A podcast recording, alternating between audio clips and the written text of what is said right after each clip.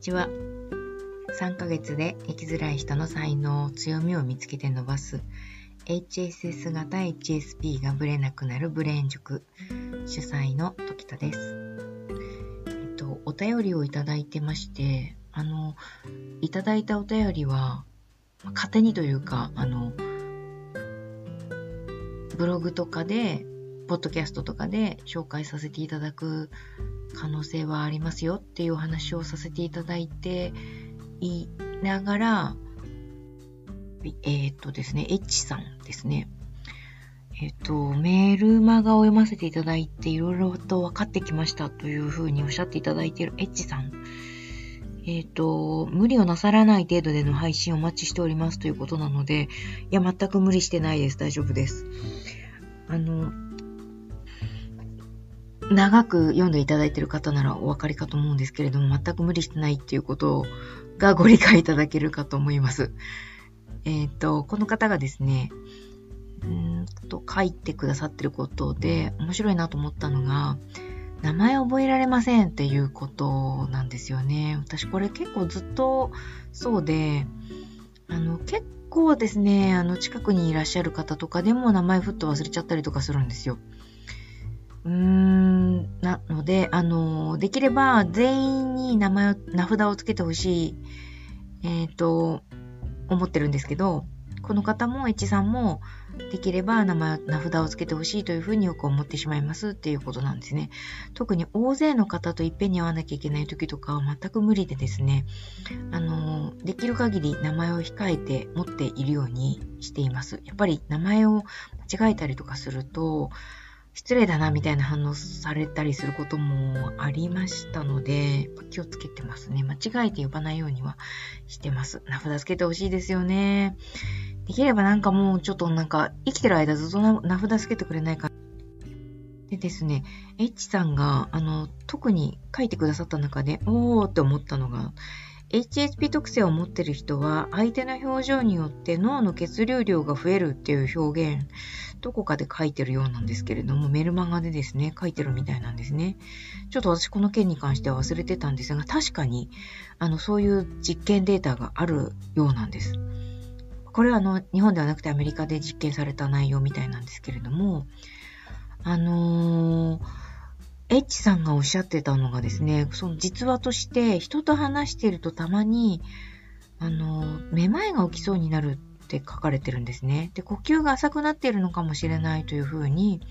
ご自身って分析されてるんですけど、これありますね。私も結構ですね、話し続けてしまうとなのかな。なんか急にふって、こう、ふらってする感じの時があるんですよ。とあの血流量が増えてしまって血流量が増えてしまってなのかこう首から上の脳の何でしょう血液量が増えてしまう激しくなってしまうからなんですかね。ありませんかね。こうふらっとしてしまうというか意識を失うところまではもちろんいかないんですけど呼吸が浅くなる感じ。まあ、あるっていう方がいらっしゃったら、またぜひ教えてください。あとですね、人の家に長いっていうのは、えっ、ー、と、次はですね、K さんですね。うーんと、K さんが、えっ、ー、と、教えてくださったのは、と自分が成長していくとか、勉強するっていうことが好きみたいで、まあ、あの、配偶者の方には、賛成してもらいづらいので、えっ、ー、と、なるべく言わないようにして、そういう勉強とか、こう、教室とか講座的なものに行くお金を使うっていうようなことをしていますが、罪悪感がありますっていうお話を書いてくださっています。えっ、ー、と、正直私も本当にそうで、贅沢な話なんでしょうけどね、ずっと働いてるのは、その、配偶者に確認せずにですね、うーん、やりたいと思った時にお金を払いたいっていうのが、かなりの強い動機です。あのー、結構こう、なんでしょうね、許してもらえなさそうなことに興味を持つんですよね。例えばですけど、私3人子供いますが、その最初の子供の時は本当にあのお金をかけずに育てようってずっと、その、なんでしょうね、こう塾的なものに活かせないっていう、うん、ポリシーっていうんでしょうか、あったんですね。で、あまりその、やらせないでのびのびと子育てをするみたいなことにまあ憧れてたのもあって、そういうふうにやってみたんですけれども、なんとなくですね、あの、最初から行かせたらどうだろうみたいなことを試してみたくなったんですよね。すごく幼い頃から、うんと、できる限りいろんなこう、やらせたいと思ったことに、えっ、ー、と、お金をつぎ込んでみる。っていうようなことを試したくなってしまった。でもそれにはやっぱり、その、え、そんな小さい頃からそんなことやらせてるんだっていうふうに、世の中でも普通に思われますし、夫にもそう思われるわけですよね。でももうその好奇心というかですね、やってみたい欲みたいなのが収まらないので、結構小さい頃からそういうこう、幼児教育をさせてしまい、させさせてきましてですね、まあその年どろもどろになっちゃうんですけど、えっ、ー、と、それのために、まあ、お金をこうこう稼ぐわけですね。稼いで、えー、学、まあ自分が学ぶんじゃないんですけど、子供に使い。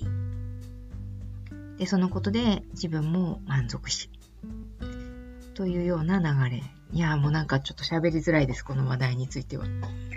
やっぱなんか罪悪感みたいな、なんか、あまりにも世間と違うよねっていうようなことに対して、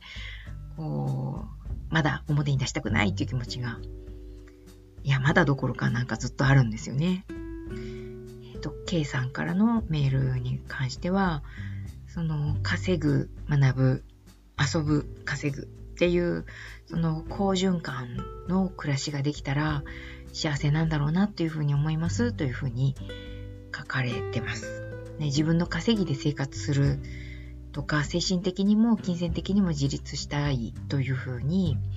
書いてくださってますけれども、まあ、K さん自身はそのあの自立しているような生き方というのところはかなり離れて、かけ離れているので、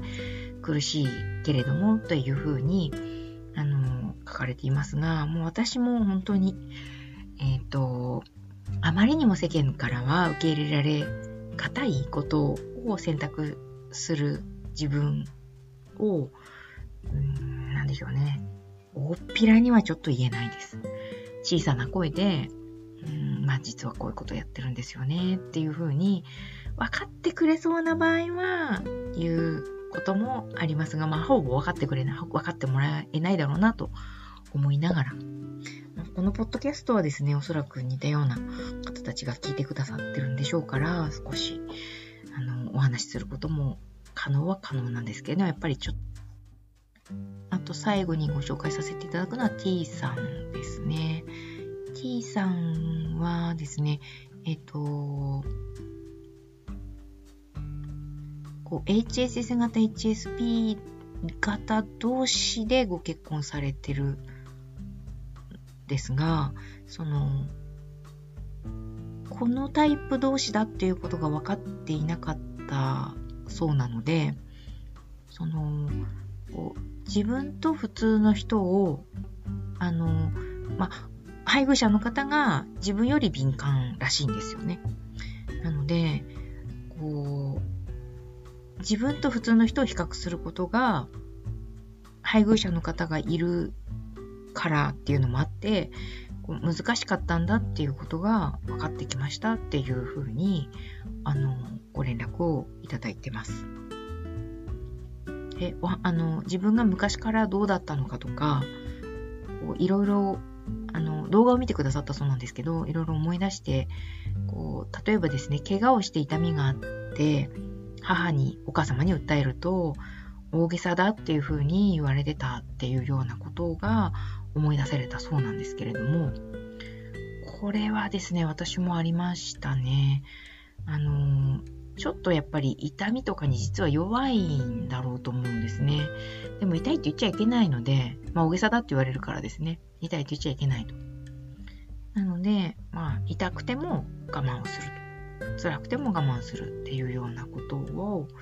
普通にやってたんじゃないかなと思うんですよ。まあそれが癖になってしまうんですよね。というようなことを書いてくださっています。メールですね、あの、ありがたく読ませていただいております。あの、可能でしたら、えー、差し障りのない範囲で紹介させていただきますので、えー、よかったらメールください。ありがとうございます。